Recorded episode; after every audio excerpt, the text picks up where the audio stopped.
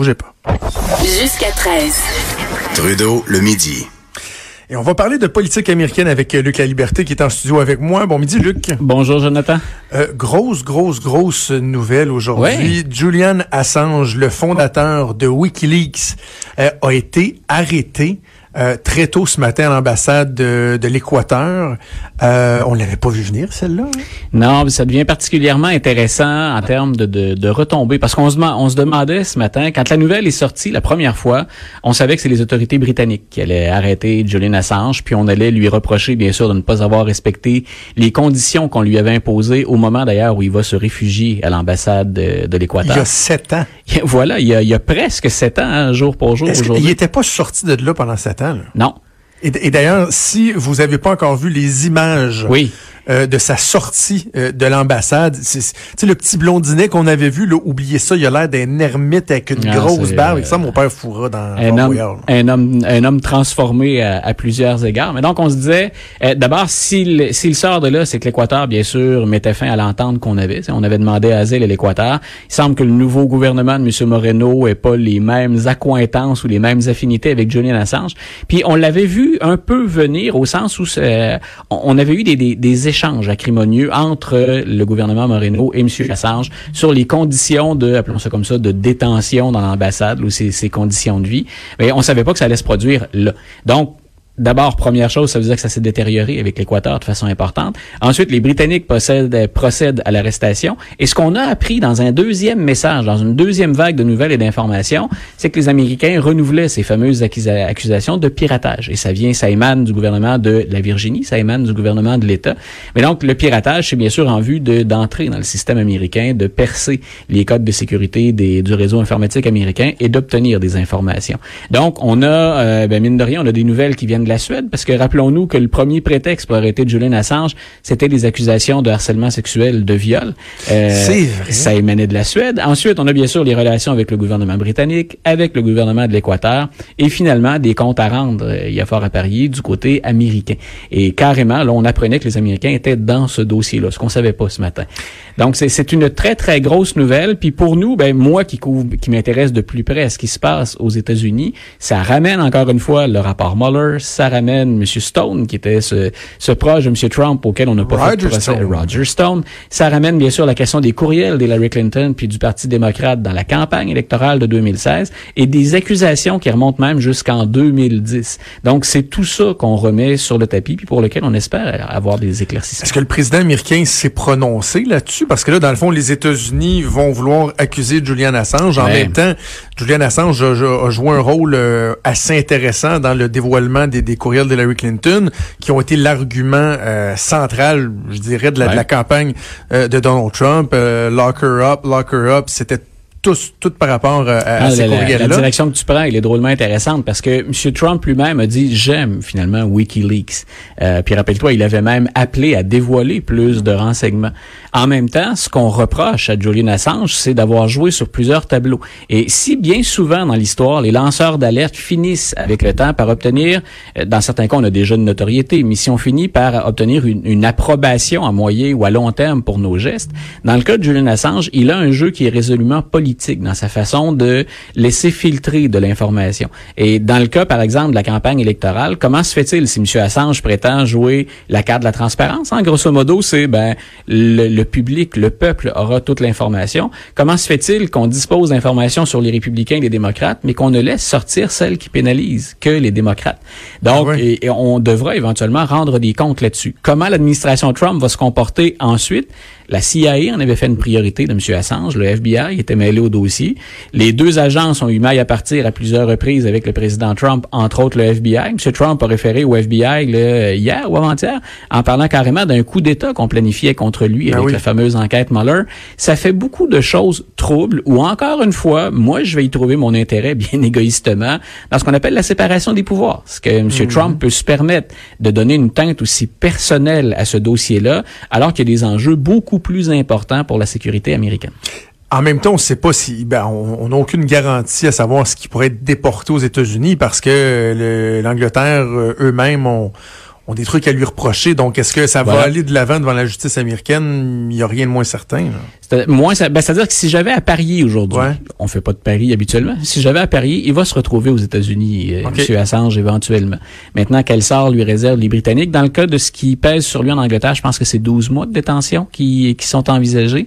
Euh, c'est beaucoup plus grave, bien sûr, ce qui l'attend du côté américain si jamais on procède à l'extradition. Je sors du cadre de ta spécialité euh, américaine, mais je, je, comprends que tu suis le dossier. Je veux pas te prendre au dépourvu, mais la façon euh, avec laquelle les autorités s'y sont prises pour l'arrêter, c'est-à-dire qu'il était dans l'ambassade de l'Équateur. Normalement, eux devaient lui offrir euh, asile, si on veut. Est-ce que déjà, il y a des questions qui se posent à savoir, est-ce que son arrestation même pourrait être remise en question. As-tu entendu c'est le, c'est le premier argument de ses avocats. Ça aussi, c'est intéressant. on le suit vraiment presque minute par minute parce qu'on apprend, euh, en ressortant du studio tout à l'heure, il y aura probablement encore du mhm. nouveau dans, dans cette histoire-là. Euh, mais oui, ses avocats ont déjà pointé dans cette direction-là en disant c'est une façon de procéder à laquelle on s'objecte. Donc, on est entré dans l'ambassade. Bien entendu, au préalable, ben, ça veut dire qu'on lui a retiré cette entente-là ou ce privilège-là qu'on lui accordait. Donc, il avait demandé asile pour se retrouver là. Euh, donc, il est encore dans l'enceinte de l'ambassade. Oui, il est, en, il est encore va sur le trottoir puis ils vont te cueillir comme une petite cerise. Là. Non, voilà. Ben, là où ça pose problème, nos auditeurs le savent, c'est qu'à partir du moment où il est à l'intérieur de l'ambassade, il est en territoire vénézuélien, euh, équatorien, pardon. Donc, euh, oui, il y a, moi j'ai hâte de voir comment on va on va jouer cette carte-là.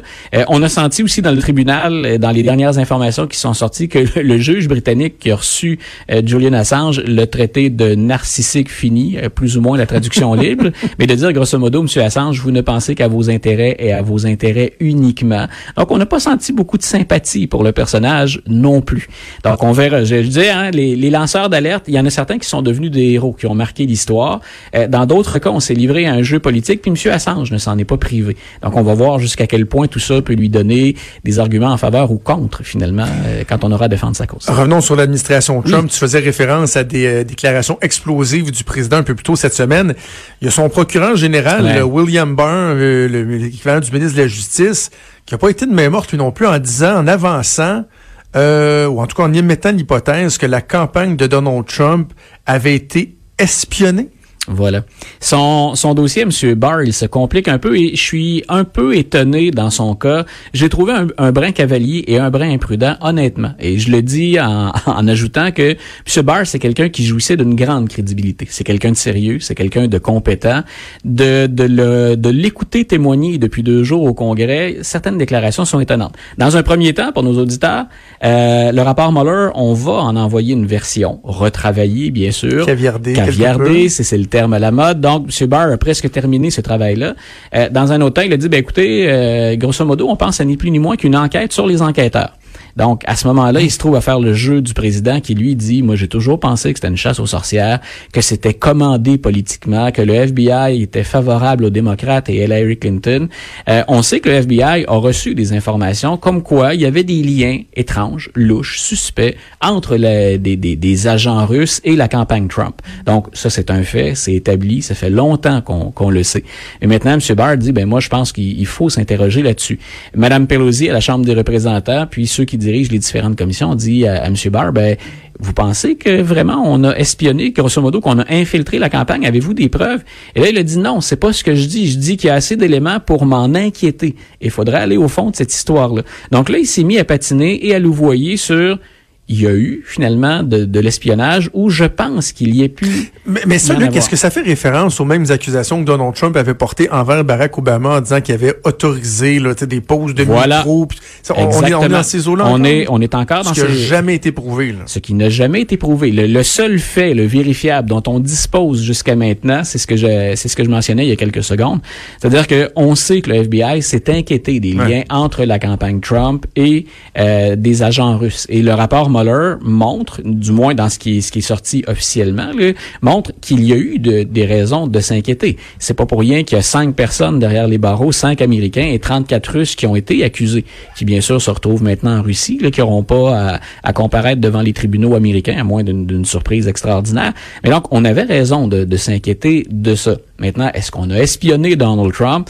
Effectivement, ça remonte à ce qu'il reprochait, lui, à l'administration Obama, pour lequel on ne dispose absolument aucune preuve.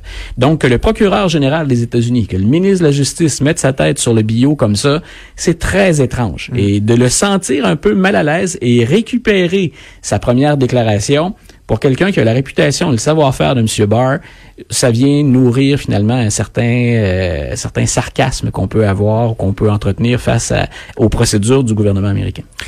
J'ai envie que tu me parles d'un candidat qui semble très, très, très particulier. Euh, oui. C'est Mike Gravel, qui est âgé de 88 ans. Et ben, tu as piqué ma curiosité en me disant que lui, il se présente euh, pour euh, 2020, mais il veut pas qu'on vote pour lui. Monsieur Gravel, je, je voulais t'en parler parce que c'est un personnage qui est drôlement intéressant dans l'histoire américaine. J'ai envie de dire moins pertinent en, en, pour 2020, mais il revient quand même de l'actualité, dans l'actualité. Monsieur Gravel, j'en parle entre autres parce que, comme le disait la formule consacrée, il y a un peu de nous autres là-dedans. C'est Maurice. C'est Maurice Gravel. Mike Gravel, c'est quelqu'un qui est né au Massachusetts. Voilà, c'est Maurice Gravel. Ses parents, ce sont deux euh, Canadiens français, deux Québécois, qui ont migré comme tant, tant d'autres de nos ancêtres vers la, la côte est américaine au moment de la révolution industrielle et M. Gravel s'est fait connaître au Sénat euh, américain. Il a siégé là de 69 à 81. Et il s'est fait connaître pour quelque chose qui est revenu sur nos écrans il y a pas tellement longtemps, l'année dernière, il y a deux ans, euh, la publication des fameux Pentagon Papers. Donc, c'est là où on apprenait que le gouvernement américain avait menti euh, à la population concernant les relations avec le Vietnam. Et c'est un des premiers dossiers qui a ébranlé la confiance qu'on pouvait avoir envers le gouvernement américain. Et M. Gravel, ben, il a surfé là-dessus pendant très, très longtemps il s'est déjà présenté. Il était candidat contre Barack Obama en 2008. Et je me souviens qu'il était venu accorder une entrevue à Montréal, bien sûr, euh, pour faire état de ses, origines canadiennes françaises. il avait dit, si je deviens président, je ferai ma première conférence de presse ici, à Montréal. et il s'exprime encore en français, M. Gravel. Il parle bien français? Il parle, il parle ah bien français. Pendant les sept, huit premières années de sa vie, il n'a pas parlé autre chose que, que, le français. Et pourquoi revient-il dans la course? Puis je disais que c'est un, un, drôle d'animal politique, c'est qu'il a presque toujours été démocrate, mais dans, dans les dernières années, surtout à partir de 2008, quand il y, a, un échec, on va l'écarter des débats, euh, il va se tourner vers le Parti libertarien. Et là, en fait, il dit, ben, je me présente en 2020, mais votez pas pour moi. Tout ce que je voudrais, c'est pouvoir grimper sur l'estrade et débattre avec les autres candidats parce que je m'oppose à un certain nombre de choses. Il serait... Euh, est-ce qu'on peut dire ça comme ça, comme libertarien, à la gauche de Bernie Sanders un peu. Mais donc, il en a, il fait résolument partie du courant progressiste. Lui, il, il endosserait, par exemple, comme candidate, euh, une personne qui est sur les rangs depuis le début, mais dont on a peu entendu parler, Tulsi Gabbard, qui est une représentante d'Hawaï. Donc, il dit, moi, si j'avais un vote à donner là, là c'était Mme Gabbard que je la donnerais. C'est déjà un choix qui est audacieux puis un peu étrange. Mais grosso modo, donc, il est dans la campagne. Son directeur de campagne, euh, Jonathan, toi qui, qui aime la politique et qui a joué là-dedans, 17 donc, euh, c'est un de mes étudiants de cégep, ni plus ni moins, qui est son directeur de campagne. Ben donc, c'est pas une très, très grosse équipe. On n'a pas d'argent pour mener la campagne, mais c'est grosso modo, invitez-moi au débat, mais ne votez pas pour moi. Je veux aller partager mes idées. Qu'est-ce qu'il défend comme idée?